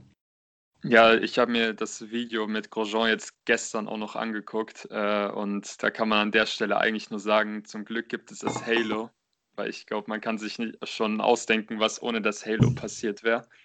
Kommen wir aber auf positivere Geschichten, ähm, für dich positivere Geschichten. Äh, viele werden nämlich, genau wie ich, hauptsächlich mit dem oder mit der Formel 1 bei RTL und den legendären Stimmen mit Heiko Wasser, Christian Danner, Kai Ebel und Florian König aufgewachsen sein. Dann kam der Paukenschlag, dass Sky sich die Rechte der Formel 1 geschnappt hat und dafür sogar einen neuen Sender aufgefahren hat, wo nur Motorsport übertragen wird. Und dann hat Sky auch noch bei den Namen nicht gespart. Da kam nämlich jetzt Ralf Schumacher, Timo Glock hast du ja alle erwähnt, Felix von der Laden war bei euch zu Gast. Ich glaube, Nico Rosberg ist neuerdings auch ein Experte geworden. Ihr habt ja jetzt mit Sky nun wirklich ganz groß aufgefahren. Wie ist es für dich, mit solchen namhaften Leuten zusammenzuarbeiten? Wir hatten nämlich letzte Folge Michael Boris, den Trainer von MTK Budapest, am Start. Und der meinte auch, es gibt Momente, wo er sich wirklich zusammenreißen muss und denkt, boah, das, das kann doch nicht sein, mit wem ich hier gerade spreche. Ja, also äh, klar, also für mich ist das natürlich auch äh, Wahnsinn, ähm, was ich jetzt in der Zeit an Begegnungen hatte, mit wem ich da ähm, zusammenarbeiten darf. Und ja, es ist also eine Begegnung auch auf Augenhöhe. Das liegt natürlich auch an den beiden, ne, die da ja jetzt nicht irgendwie eine Sonderstellung einfordern, sondern wir sitzen im gleichen Flugzeug, wir übernachten im gleichen Hotel, äh, wir sitzen am selben Tisch, wir essen das gleiche Essen und äh, das ist schon eine tolle Geschichte. Und ich meine, das war die letzten Jahre auch schon so, auch wenn ich jetzt die letzten drei Jahre nicht an der Strecke war, aber auch mit den Kollegen aus England, also äh, Martin Brundle, Damon Hill, Jensen Button, also zum Beispiel Jensen Button, nur so, also in Bahrain, letztes Rennen am Sonntagabend sitzen wir im gleichen Hotel, weil die ja auch bei uns im Hotel logischerweise sind, die Kollegen von Sky UK. Da kommt halt der Jensen vorbei, setzt sich bei uns kurz mit an den Tisch und äh, sitzt dann daneben, äh, nimmt seine Flasche Wein mit rüber, schenkt uns was ein und dann sitzt er da halt und unterhältst dich mit dem. Ja? Also völlig normal, als wäre er ein ganz normaler Kollege. Ja? Und das ist mit Damon Hill eben auch so oder mit, mit Johnny Herbert und so weiter. Das ist einfach nett und also auch, du vergisst es natürlich dann irgendwann, wer das ist, ja, mit wem du da ähm, am Tisch sitzt oder mit wem du da im Flugzeug sitzt oder im Auto oder was auch immer. Ähm, Nico Rosberg habe ich jetzt als Expertenkollegen jetzt noch nicht erlebt. Das wird sich jetzt dann ändern. Ich weiß gar nicht, bei welchem Rennen er jetzt dann mit dabei sein wird, aber ähm, ich kenne ihn natürlich als, als Fahrer und hatte da eigentlich auch nur positive Begegnungen mit ihm ähm, weil er immer einer war, der offen mit mir geredet hat über alles Mögliche. Jetzt nicht nur Motorsport, sondern auch mal so private Dinge. Wir haben uns mal über Kinderwagen unterhalten, als seine Frau das erste Mal schwanger war und er mich gefragt hat, sag mal, was habt ihr für einen Kinderwagen gehabt oder was habt ihr für einen? Da haben wir uns über einen Kinderwagen unterhalten, zum Beispiel. Ja, wo ich gesagt habe, du, das Modell fand ich gut, weil sehr beweglich auf der Achse und so weiter. Kannst du ohne große Lenkbewegung und ohne Anstrengung mit einer Hand äh, sehr gemütlich äh, durch enge äh, Gassen äh, rumsteuern. Ja, und da kannst du auch noch andere Reifen dran machen, wenn du durch den Schnee fährst und so also klar, es war dann wieder doch ein Fahrzeug, aber generell äh, war es äh, immer nett mit ihm und er hat mir auch Sachen erklärt. Also ich bin dann auch zu ihm hin und gesagt, aber warum ähm, macht ihr das? Warum? Ähm, ich habe gesehen an der Onboard, du fährst die Kurve im fünften Gang, äh, der Louis fährt die im vierten. Warum macht ihr das unterschiedlich? Hat er mir auch eine Antwort drauf gegeben. Ob die jetzt gestimmt hat, weiß ich nicht, aber hat er jetzt nicht so rumget rumgetan. Ja? Und der war da auch völlig offen und nett. Also das war immer angenehm. Deswegen glaube ich auch, dass das, wenn er jetzt dann bei uns beim Expertenteam mit dabei ist, dann auch ähnlich gut wird und jetzt auch nicht irgendwelche Allüren da rumkommen. Und redest du, wenn du dann auch mal eine ruhige Minute beim Essen hast oder so, zum Beispiel mit, mit dem Ralf Schumacher, dann auch über den Mick oder erfährst du sonst irgendwelche Anekdoten von den ehemaligen Rennfahrern? Ja, also klar, wir reden jetzt, wir reden vor allem jetzt nicht nur über Motorsport, wir reden auch mal über ganz normale, banale Dinge, ja, sei es jetzt Kindererziehung zum Beispiel. Ich meine, der hat ja, sein Sohn ist ja ein bisschen älter als meine Kinder, aber auch da redest du mal drüber, ja, wie war denn das bei euch oder wie ist denn der oder dann erzählt er irgendwas äh, aus dem Privatleben, ja, was natürlich auch spannend ist und lustig ist und, und unterhaltsam ist. Beim Timo das Gleiche, ähm, das ist ich sage das ist jetzt nicht so, wie man es vielleicht sich vorstellen könnte. Ach, der, der edle Herr Schumacher und der edle Herr Glock und der edle Herr Rosberg und so. Das ist ein Team und das versteht sich auch als solches. Und deswegen macht es halt auch unglaublich viel Spaß, mit den Leuten unterwegs zu sein und seine Zeit zu verbringen.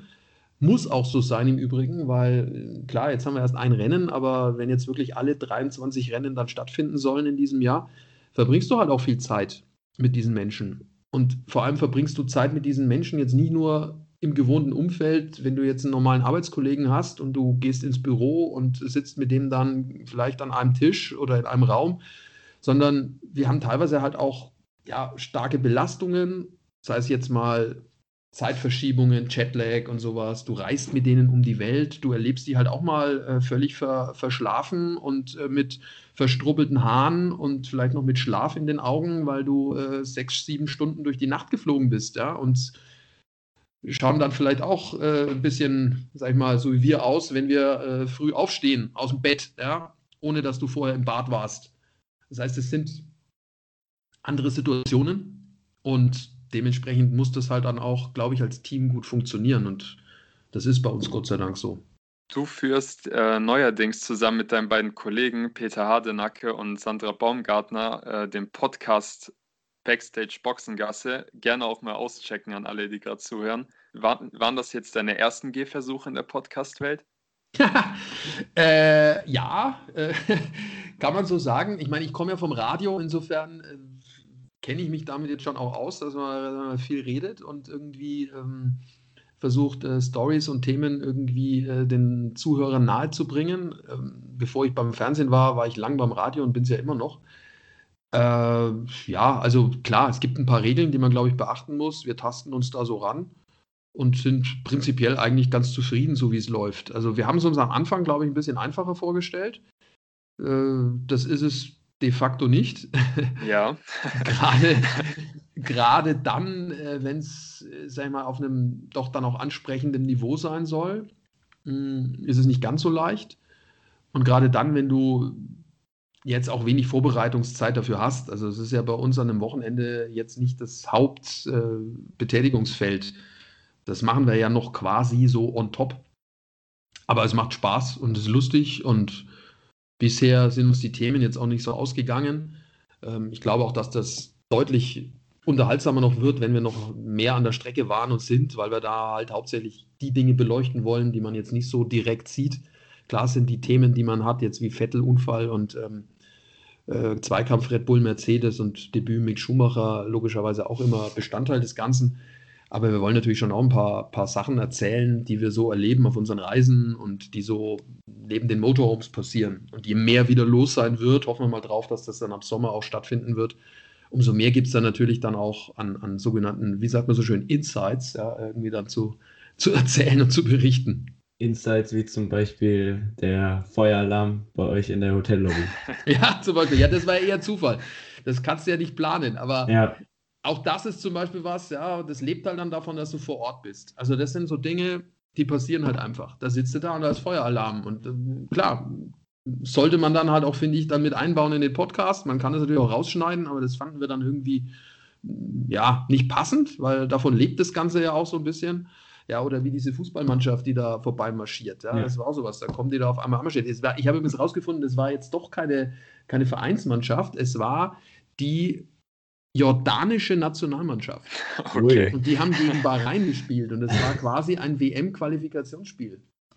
Okay. Also, also, die trifft man ja auch nicht alle Tage. Nein, nein. aber äh, die sahen sehr drahtig aus, die Jungs, aber ein bisschen schmächtig. Okay. ähm, also, wo man halt hinschaut bei euch, ist überall Formel 1 Content, jetzt zusätzlich zum Beispiel jetzt noch den Podcast. Was ist aber deine Meinung dazu, dass jetzt natürlich nur noch wenige Rennen im öffentlichen Fernsehen ausgestrahlt werden? Klar, für dich als Moderator, angestellt bei Sky, ist es natürlich klasse. Ähm, aber auf der anderen Seite ist es nun mal Pay-TV und läuft nicht im öffentlichen Fernsehen und ist natürlich auch für viele eine ordentliche Stange an Geld. Ja, äh, ich kann es verstehen, dass da der Unmut natürlich relativ groß ist, dass man das nie mehr überall frei empfangbar ähm, sehen kann. Auf der anderen Seite muss man natürlich sagen, wenn man jetzt das im freien Fernsehen sieht, hast du natürlich sehr viel Werbeunterbrechungen, verständlicherweise, weil die Kosten relativ hoch sind. A, die Lizenzgebühr, um überhaupt übertragen zu können und B, logischerweise auch die Reisekosten, um Menschen äh, um die Welt zu schicken, mehrfach. Jetzt kann man natürlich sagen, gut, muss man nicht, das hat jetzt Corona auch gezeigt, das geht auch locker aus München oder aus Köln. Ähm, ja, ich glaube aber trotzdem, dass es wichtig ist, dass man vor Ort ist. Äh, aus bekannten Gründen. Ja, ähm, kann man natürlich auch komplett anders sehen. Ähm, auch das ist völlig, völlig klar. Ähm, der Punkt ist, RTL hat sich oder ein frei empfangbarer Fernsehsender hat sich dazu entschlossen, ähm, das nicht mehr zu machen. Es lag ja jetzt nicht in der Hand von, von Sky äh, zu sagen, ja, geht nur exklusiv bei uns. Also es wäre ja auch möglich gewesen, dieses Recht sich zu erwerben. Dementsprechend ähm, ist es halt dann auch eine Sache, die der Markt dann regelt, warum das so ist. In, in England zum Beispiel ist es so, dass ja seit Jahren das alles komplett äh, nicht mehr frei empfangbar ist. In Italien ist es meines Wissens auch schon seit ein paar Jahren so, in Spanien auch. Was es nicht besser macht, ist auch klar. Aber Fakt ist halt, dass diese Sportrechte, und ich meine, das ist ja beim Fußball ähnlich, dass diese Sportrechte unfassbar teuer sind. Und dann muss man natürlich schon als Sender, egal ob das jetzt ein, ein, ein, ein Free-TV-Sender ist oder ein Pay-TV-Sender, muss man sich genau überlegen, wie viel Geld gebe ich aus, wie viel Geld kann ich einnehmen durch Werbung. Und dann äh, muss man natürlich als verantwortungsvoller Senderchef oder als Gremium äh, genau wissen, was man tut. Äh, wenn man mehr ausgibt, als man einnimmt, äh, ist es irgendwann schwierig. Und das ist halt so, dass das eine Rechnung ist, die dann die Sender machen müssen. Und ich will jetzt nicht den, den schwarzen Peter den, den Rechtehaltern rüberschieben, also sprich jetzt denen, die die Formel 1, die die Formel 1 vermarkten, weil sie sagen, wir wollen mehr Geld, wir wollen mehr Geld, wir wollen mehr Geld. Aber schlicht und Ende, äh, am Ende ist es dann eben so ein Rennen darum, und der Zuschauer, der es vielleicht gewohnt ist, es frei empfangbar zu haben, schaut dann dementsprechend in die Röhre, weil der sogenannte Businessplan der viel zitierte, dann halt auch nicht mehr aufgeht für den einen oder anderen. Und das ist, das ist meiner Meinung nach die Problematik. Und klar, natürlich ist es unterm Strich schöner, man sieht alles für nichts und umsonst. Aber das gibt es halt auch nicht mehr. Ne? Das ist halt so der Lauf der Dinge. Ich kann ja auch nicht hingehen, zum Beispiel zum Metzger und sagen, ich hätte gern das edelste Fleisch, das es gibt. Und dann wundere ich mich, dass es äh, meinetwegen das Kilo irgendwie äh, über 40, Kilo, äh, 40 Euro kostet. Es ist halt leider so. Kann man leider auch nichts ändern dran. Also klar wäre es schön, jeder könnte sehen, frei empfangbar. Aber nochmal, Fußball siehst du ja auch nicht jedes Spiel da, wo du es gerne möchtest. Und da reden wir ja jetzt auch schon von dritter Liga zum Beispiel. Du musst ja selbst für ein Drittligaspiel quasi einen Pay-TV-Sender äh, dir äh, wählen. In dem Fall ähm, sind es die Kollegen von der Telekom. Dann reden wir jetzt von Drittliga-Fußball. Wie gesagt, Sky ähm, oder auf Sky und dich werden jetzt natürlich noch mehr Menschen schauen in Zukunft. Unabhängig davon, bist du da angekommen, wo du immer hin wolltest? Also Stichwort Traumjob. Ich meine, ganz so geplant kann das Ganze mit einem angefangenen Medizinstudium ja nicht so gewesen sein, oder? nee, also äh, geplant war das, war das nicht. Also ich hatte schon erstmal andere Ziele. Das, ist, das stimmt schon. Ich habe aber parallel zu meinem Medizinstudium ja schon beim Radio gearbeitet und habe da relativ viel gemacht und äh, vielleicht schon ein bisschen zu viel, was dann im Medizinstudium nicht so wirklich förderlich war. Äh, ja, es hat sich ja so, ich habe mich da so reinentwickelt, wie das dann halt lief. Jetzt dann muss man sagen, es ist schon mein Traumjob, auch wenn ich als kleiner Junge davon noch nicht so geträumt habe. Aber das hat sich als dieser jetzt dann halt auch rausgestellt, wie es jetzt gekommen ist. Mit all seinen Facetten, mit all seinen tollen Momenten, die es da gibt. Natürlich auch mit den Dingen, die vielleicht im ersten Moment nicht so äh, rüberkommen, dass sie vielleicht auch Schattenseiten haben, in Anführungszeichen. Ja, also Stichwort Familie, man ist viel unterwegs, das sind 160, 170 Tage, die man unterwegs ist, die man weg ist. Ähm, man ist natürlich abhängig auch von einer Sportart, darf man auch nicht äh, vergessen. Jetzt gerade in meinem Beruf, ja, wo du sagen musst, ja, was ist denn in vier, fünf Jahren, wenn jetzt Sky meinetwegen die Rechte nicht mehr hat? muss man sich auch mit beschäftigen, wenn das mal kommen sollte. Welche Alternativen ergeben sich denn da? Und die Problematik ist schon da, wenn du so viel für eine Sportart machst und so viel unterwegs bist für eine Sportart, ähm, hast du nicht so viel Raum, dir noch mal andere, ja, sag ich mal, äh, Dinge aufzubauen. Weil mein, ihr habt ja, was ich jetzt gerade vorhin ja auch erzählt habe, man hat viel Zeit oder ich verbringe viel Zeit mit der Formel 1. Und jetzt auf dem gleichen Niveau sich ein zweites Standbein aufzubauen, ist relativ schwierig. Also das bis, bis eigentlich unmöglich. Und das darf man halt auch nicht vergessen. Bei all der bei Euphorie, Euphorie, die es da gibt und die ich auch habe und Leidenschaft, die man dafür hat, ähm, es ist nichts für die Ewigkeit. Ja, wie man, äh, wie ich selber ja erlebt habe, 2018, als wir keine Rechte hatten und auf einmal trotz guter Sendungen und auch guter Zahlen damals war dann auf einmal die Formel 1 nicht mehr Teil bei, ähm, bei, bei, bei Sky.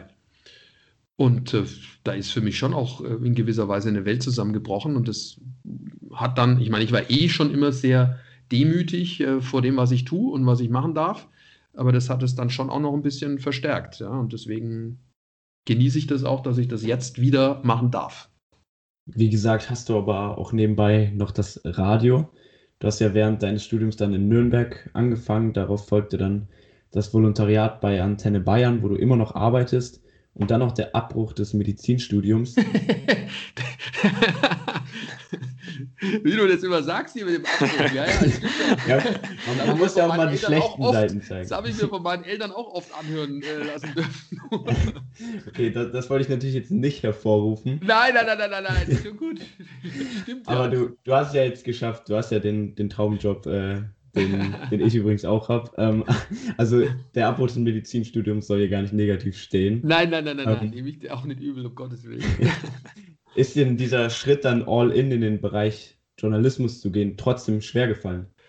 Ähm, nee, eigentlich nicht, weil ich äh, ja zu dem Zeitpunkt äh, schon ein, sagen wir mal, ein bisschen in Schräglage war, was jetzt mein Medizinstudium anbelangt. Und ich hätte äh, komplett quasi alles beenden müssen, also was ich da so an Nebengeräuschen hatte rund um das äh, Medizinstudium. Also sprich, ich hätte eigentlich komplett aufhören müssen mit den Dingen, die mir aber halt auch Spaß gemacht haben. Also ich habe zu der Zeit äh, schon Fußballspiele kommentiert für den Lokalsender, für den ich gearbeitet habe in Nürnberg. Also ich habe den ersten FC Nürnberg begleitet bei Auswärtsspielen und Heimspielen. Ich habe äh, ich war Stadionsprecher äh, beim Eishockey bei den Nürnberg Ice Tigers. Äh, jedes Wochenende quasi, weil die ja eigentlich immer äh, spielen. Ähm, ich habe selber Handball gespielt auf einem ja, ganz ordentlichen Niveau als, als, als Jugendlicher oder als junger Erwachsener. Und das sind alles so Dinge, die hätte ich dann alles über Bord werfen müssen.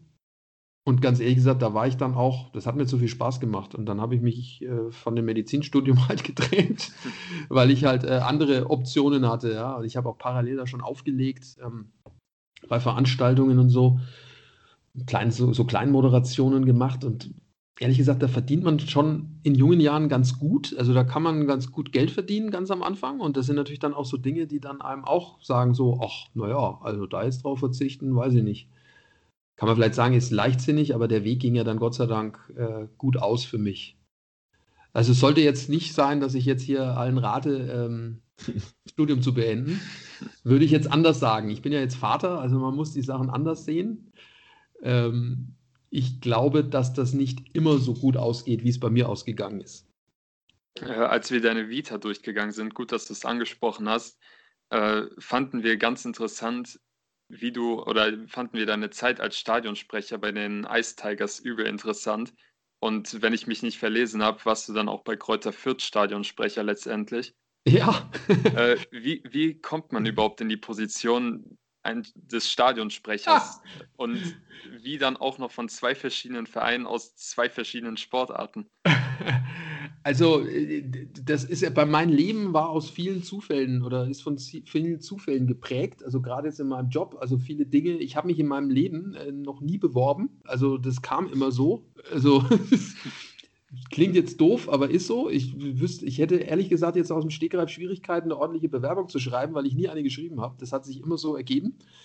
Ähm, ich bin als Schüler zum Radio gekommen weil mich das interessiert hat und äh, Bekannte meines, mein, meiner Eltern kannten einen Chefredakteur von einem Lokalsender in Nürnberg. So, und dann haben die gesagt, ach, du, schau dir das mal an. Dann bin ich da halt mal hin, habe mir das angeguckt und dann habe hab ich dann einfach mal gefragt, wie schaut es denn aus? Also das war vielleicht schon eine Bewerbung, eine mündliche. Ich habe gesagt, da kann ich bei euch irgendwie arbeiten. Ja, am Wochenende kannst du das machen. Fand ich dann irgendwie cooler als irgendwie Zeitschriften und Zeitungen austragen. Und dann habe ich am Wochenende dort gearbeitet und habe äh, für die Sportsendung, damals gab es noch, Achtung, kein Computer, kein Internet, also Computer schon, aber Internet gab es noch nicht. Und äh, da gab es nur einen Drucker und dieser Drucker, so ein Telex hieß es, da kamen dann aus den verschiedenen Ressorts kamen dann immer die Meldungen, also sprich irgendwie Unterhaltung, Fernsehen, Politik, Wissenschaft, Sport. So, Wochenende Sporttag, logischerweise, oder Sporttage. Und dann war ich dort und habe dann immer in die Sendung, in den, Moder den Moderator ins Studio, Ergebnisse reingetragen, wenn Tore gefallen sind in der, in der ersten und zweiten Bundesliga. So, dann habe ich ihm die, die Schnipsel reingetragen, diesen Ausdruck. Und alle anderen Sachen musste ich sortieren, das war meine Aufgabe. Also jetzt nichts Hochtrabendes. Und irgendwann war es so, dass sie mich gefragt haben, hast du nicht irgendwie Lust, äh, zum Fußball zu gehen und äh, dort für den Kollegen, der die Interviews macht, dann die Kassetten, damals gab es noch Kassetten für die Älteren äh, unter uns, die kennen die Dinger noch, musste ich dann die Kassetten in Empfang nehmen mit den Interviews und habe die dann ins Studio gefahren, damals mit dem Fahrrad. Also ich hatte noch keinen Führerschein. Bin dann damit ins Studio und habe dann äh, das Zeugs geschnitten, sozusagen, auf einer Bandmaschine. Das war meine erste größere Aufgabe dann. Und so kam das dann eins zum anderen. Irgendwann habe ich dann selber Interviews machen dürfen. Irgendwann haben sie gesagt, hast du nicht Lust, irgendwie mal äh, zu kommentieren? habe ich gesagt, ja, weil dann fiel nämlich mal einer aus und sofort war ich dann dran. Das ging relativ schnell. Und so war das dann auch beim Eishockey. Da war ich dann auch immer derjenige, der praktisch immer die, die Interviews hin und her gefahren hat und geholt hat. Und dann sprach mich damals der beim Eishockey der damalige Geschäftsführer oder Manager der, des EHC 80 Nürnberg, da hießen die noch gar nicht Ice Tigers, der sprach mich dann an, das war zweite Bundesliga damals, sprach mich an und hat gesagt, hast du nicht irgendwie Lust, hier zweiter Stadionsprecher zu sein? Ich so, ja, wie zweiter Stadionsprecher? Ich habe sowas noch nie gemacht. Ja, du musst nichts machen, das ist nur für den Fall, falls der nicht mehr kann. Ich so, naja, was, was, was springt dabei raus? Also ja, äh, eine, eine Dauerkarte. Äh, ja, cool, mache ich. Für einen Freund äh, mache ich, weil ich bin ja eh immer umsonst reingekommen, weil ich ja für den Sender da war. Dann habe ich die Karte dem Freund gegeben und das war der Lohn dafür, dass ich nichts machen musste bis zum dritten Spieltag, weil dann haben sie nämlich den Stadionsprecher rausgeschmissen. Und der war weg und dann war auf einmal ich da. Und das habe ich an dem Tag erfahren. Dann musste ich mich da oben reinsetzen in dieses, in dieses Häuschen. Da waren, ich weiß nicht, 3000 Leute da. Ich wusste grob, wie es funktioniert. Da war ein Kassettendeck. Es waren irgendwie, ich glaube, so acht, neun Kassetten mit so kleinen Jingles, die man einspielt, wenn einer zur Strafbank fährt und ein Torjubel. Und ein Mikro und ein Telefon, mit dem war man mit der Zeitnahme verbunden unten am Eis. Und dann so, ja, bitte. Ich so, äh, ist jetzt nicht euer Ernst. So, und dann musste ich in das Mikro reinsprechen. Ich meine, ich hatte natürlich vorher schon mal Interviews gemacht und so, aber sowas habe ich natürlich noch nie gemacht. So, und dann musste ich ran. dann war ich auf einmal Stadionsprecher beim Eishockey. Ja, und so hat sich das dann entwickelt. Ich habe das dann halt auch ein bisschen ausgebaut. Das war damals noch eher unüblich. Das war Mitte der 90er. Da bin ich dann aufs Eis mit dem Funkmikro und bin übers Eis geschlittert und habe dann da irgendwie meine Faxen gemacht, bin in die, in die zur Fankurve rein und so. Es war ganz anders, als das andere gemacht haben. Und so hat sich das dann eben weiter, äh, weiter getragen. Und ich war ja dann, wie gesagt, beim Radiosender und es kam dann, dass Radiosender Patenschaften mit, äh, mit Vereinen eingegangen sind und präsentiert haben, irgendwie den Stadion-Countdown, bevor das Spiel losging. War beim Fußball ja dann auch so. Und der Sender, für den ich gearbeitet habe, der hatte dann eine Patenschaft bei Kräuter Fürth eingenommen. Das war damals auch ähm, zweite Bundesliga, glaube ich, mit Armin Fee damals als Trainer. Und ja, dann war ich da Stadionsprecher bei Kräuter Fürth als Nürnberger. War natürlich echt schwierig, aber meine Schwiegermutter kommt aus Fürth. Mittlerweile äh, weiß ich Fürth sehr zu schätzen. und deswegen war das schon quasi vorauseilender Gehorsam, äh, was meine Familie anbelangt, dass ich eine Fürther Vergangenheit dann hatte. Das habe ich dann ein Jahr gemacht und dann bin ich damals dann äh, zur Antenne Bayern gewechselt nach, nach München und dann konnte ich den Job dann auch nicht mehr machen. Und somit war das dann auch nur ein Jahr, dieses Kapitel bei Fürth. Es war, stimmt übrigens nicht zweite Bundesliga, es war Regionalliga, fällt mir da ein, weil ähm, ich bin im Sommer dann mit aufgestiegen quasi in die zweite Bundesliga. So war es. Und ich war auf dem Rathausbalkon dann gestanden mit den ganzen Spielern, mit dem Trainer, mit Bürgermeister und so weiter und habe dann dort auch aufgelegt. Weiß ich noch, werde ich auch nicht vergessen. Das ist sogar in, in irgendeinem Jahresheft von Kräuter Fürth gibt es da sogar ein Foto, glaube ich, von mir, wie ich da stehe, als äh, junger Kerl. Ja. Ja, heftig. Äh, also man merkt auf jeden Fall, dass du in vielen verschiedenen Sportarten zu Hause bist. Äh, aktuell dominiert aber seit einigen Jahren natürlich vor allem der Rennsport und vor allem die Formel 1 bei dir, dein Leben. beschäftigst du dich dann in deiner Freizeit auch ausschließlich mit dem Rennsport, dass du zum Beispiel dann auch mal Formel 1 auf der Playstation zockst? Oder versuchst du da einen Interessensausgleich zu finden, dass du dann mal die ein oder andere Medizinzeitschrift durchliest? Also das mit den Medizinzeitschriften, das hat sich erledigt. Also da mache ich eigentlich nichts mehr, ehrlich gesagt. Ähm, ich habe noch ein paar alte Bücher vom Studium da. Die waren sauteuer, die habe ich, die habe ich noch. Also das, das habe ich nicht übers Herz gebracht, die irgendwie wegzugeben. Aber äh, nee, da, da gucke ich nicht mehr groß rein. Aber was ich schon mache, ist also klar, natürlich Motorsport bestimmt mein Leben oder unser Leben als Familie, das ist schon klar. Ähm, ich bin da auch breit äh, interessiert. Also ich schaue mir da auch NASCAR an oder IndyCar und so und auch natürlich DTM, sofern es dann auch die Zeit irgendwie zulässt. Äh, auch Formel E äh, interessiert mich natürlich auch, was da abgeht. Ähm, das Gute ist, wir haben jetzt gerade jetzt hier mit unserem neuen Motorsportkanal natürlich auch oder auf Sky Q gute Möglichkeiten, uns auch viele Dokumentationen anzugucken. Das finde ich auch super. Schaue ich mir gerne an. Alte Bücher lese ich da auch relativ häufig und gern, äh, logischerweise über Social Media, viel die diversen Plattformen, die jeder kennt, äh, verschlinge ich natürlich auch jeden Tag und gucke nach neuen Meldungen und ähm, neuen Dingen. Zum Zocken muss ich das sagen, früher, als ich jünger war, hatte ich tatsächlich äh, ein Lenkrad und eine Pedalerie und habe auch äh, das Vorgängerspiel oder Vor, Vor, Vor, Vor, Vor, Vorgängerspiel äh, gezockt ähm, Mache ich aktuell nicht, wird sich aber aller Voraussicht nach ändern, weil mein äh, Sohn, der jetzt gerade äh, mir gegenüber sitzt und auf einmal breites Grinsen im Gesicht hat, äh, der, der, der wird zwölf in äh, ein paar Tagen, am 21. April. Und der wünscht sich natürlich die PlayStation 5. Nachdem es da natürlich momentan ein bisschen ähm, Versorgungsnachschub gibt oder äh, Verzögerungen gibt, ähm, kann ich nicht jetzt genau sagen, äh, ob es denn auch wirklich die PlayStation 5 geben wird zum 21, am 21. April. Aber ich könnte mir durchaus vorstellen, sollte das klappen, dass dann auch das neue Formel 1-Spiel dann möglich, äh, möglicherweise bei uns zu Hause da sein wird. Ein Rennsitz glaube ich noch nicht, aber ich glaube, äh, zocken schon. Also was ich jetzt, was ich wirklich mache, ist, ich schaue bei Twitch äh, relativ viel ähm, rein. Jetzt nicht nur seit einem Jahr, als da Corona äh, ja das eigentlich die einzige Möglichkeit war, um Motorsport äh, zu verfolgen. Äh, ich schaue schon ja im Abstand von zwei, drei Tagen da mal rein und gucke da auch ein paar äh, Leuten zu, die da fahren. Ähm, jetzt nicht unbedingt das Formel 1-Spiel, sondern dann eher iRacing, weil ich das äh, von der Grafik her und von der Art und Weise, wie da gefahren wird, sag ich mal, deutlich realitätsnäher äh, empfinde. Ähm, das schaue ich dann schon. Und da kann es schon auch sein, dass ich dann da mal eine Stunde bei irgendeinem zugucke. Und es sind auch teilweise ja, Profifahrer, die dann da halt ähm, ja, ihre Zeit verbringen. Jetzt nicht nur Formel-1-Fahrer, keine Ahnung, jetzt zum Beispiel Kelvin van der Linde, der jetzt DTM fährt äh, für Audi, äh, dem schaue ich oftmals zu was er da so macht. Dann professionelle ähm, E-Sportler, Max Benecke zum Beispiel, dem schaue ich relativ viel zu oder habe ich viel zugeguckt. Und dann gibt es natürlich auch noch andere Gamer. Ähm, Dave Gaming, wer den kennt, dem schaue ich auch zu ab und an. Der spielt meistens das Formel-1-Spiel, aber da gucke ich auch mal zu, weil ich es halt wirklich auch unterhaltsam finde, äh, damit äh, dabei zu sein. Und ähm, ja, einfach auch ja, die Community einfach zu genießen, die die haben. Ne? Äh, Lukas ist jetzt gerade rausgeflogen. Ich weiß nicht, ob der noch zurückkommt.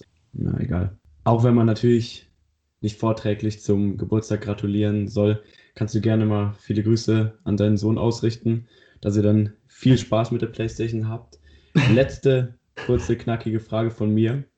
Wer war eigentlich in den ganzen Jahren in der Formel 1 die Persönlichkeit, die du kennenlernen durftest und die dich wirklich am meisten fasziniert hat? Niki Lauda. Niki Lauda äh, war für mich die Persönlichkeit, die so viele Geschichten zu erzählen hatte, ja, die so packend waren, wenn er Lust hatte, darüber zu reden, unterhaltsam zugleich, mit so viel Humor gepaart. Das war für mich eigentlich die Person, die mir da am, am meisten gegeben hat und dem, dem man auch wirklich an den, an den Lippen hing. Ne? Also ich hatte Gott sei Dank ein paar Mal die Gelegenheit, mit ihm, mit anderen am Tisch zu sitzen beim Mittagessen bei, bei Mercedes oder mal abends äh, bei so einer Veranstaltung von Mercedes, wo er dann auch mal echt so ein paar Anekdoten erzählt hat von früher. Äh, das war schon wirklich bemerkenswert und natürlich dann noch mit seiner gesamten Lebensgeschichte, die er, die er hatte. Das war für mich eigentlich das, was mich am meisten fasziniert hat. So, wir sind jetzt auch am Ende vom Interview. Ich hoffe, äh, die Aufnahme läuft noch, weil ich war kurzzeitig weg. Ich weiß nicht, ob ihr es mitbekommen habt. Ähm, mitbekommen, aber. Okay. Also bei mir steht, bei mir steht oben, äh, dass der Moritz aufzeichnet. Insofern ja, okay, funktioniert gut. haben. Weil mein Herz ist mir kurz in die Hose gerutscht, als ich gesehen habe, auf einmal, ey. Ich kenne das. Lukas, ich kenne das. Ich kenne genau dieses Gefühl, ja, wenn man zu einem Interview fährt oder äh, ja, irgendwas hat und du hast dein Aufnahmegerät dabei und machst ein Interview und bist eigentlich total happy mit dem, was ist und dann stellst du fest, oh, die Aufnahme ist, glaube ich, weg. Verdammt. Ja. In den meisten Fällen ging es bei mir Gott sei Dank immer wieder gut. ja, ich glaube, happy Happy ja. auch ein gutes Stichwort äh, mit dem Interview, weil das sind wir auf jeden Fall auch. Danke, dass du dir Zeit für uns genommen hast, Sascha. Ja, Moritz, Lukas, immer gerne. Also können wir gerne wieder wiederholen. Wenn ihr, wenn ihr wieder Lust habt, äh, dann meldet euch. Ähm, habt gerne Zeit.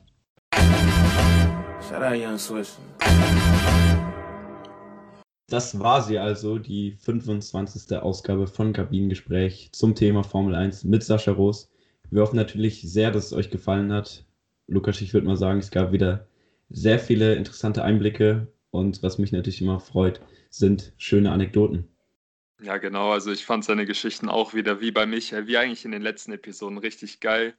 Ich freue mich umso mehr, dass es wieder geklappt hat, so einen Gast an der Seite zu haben. Ich hoffe, ihr Zuhörer habt uns nicht angemerkt, dass gerade die äh, Pollenallergie bei uns schallert und wir dementsprechend ein bisschen müde sind aktuell. Aber äh, ich hoffe, es hat euch trotzdem Spaß gemacht und dass wir euch einen coolen Einblick gegeben haben in die ganze Thematik. Wie gesagt, in Zukunft kann natürlich gerne wieder eine Folge mit Sascha kommen. Und ja, das war's eigentlich. Ich denke, wir sehen uns dann nächste Woche. Macht's gut und haut rein.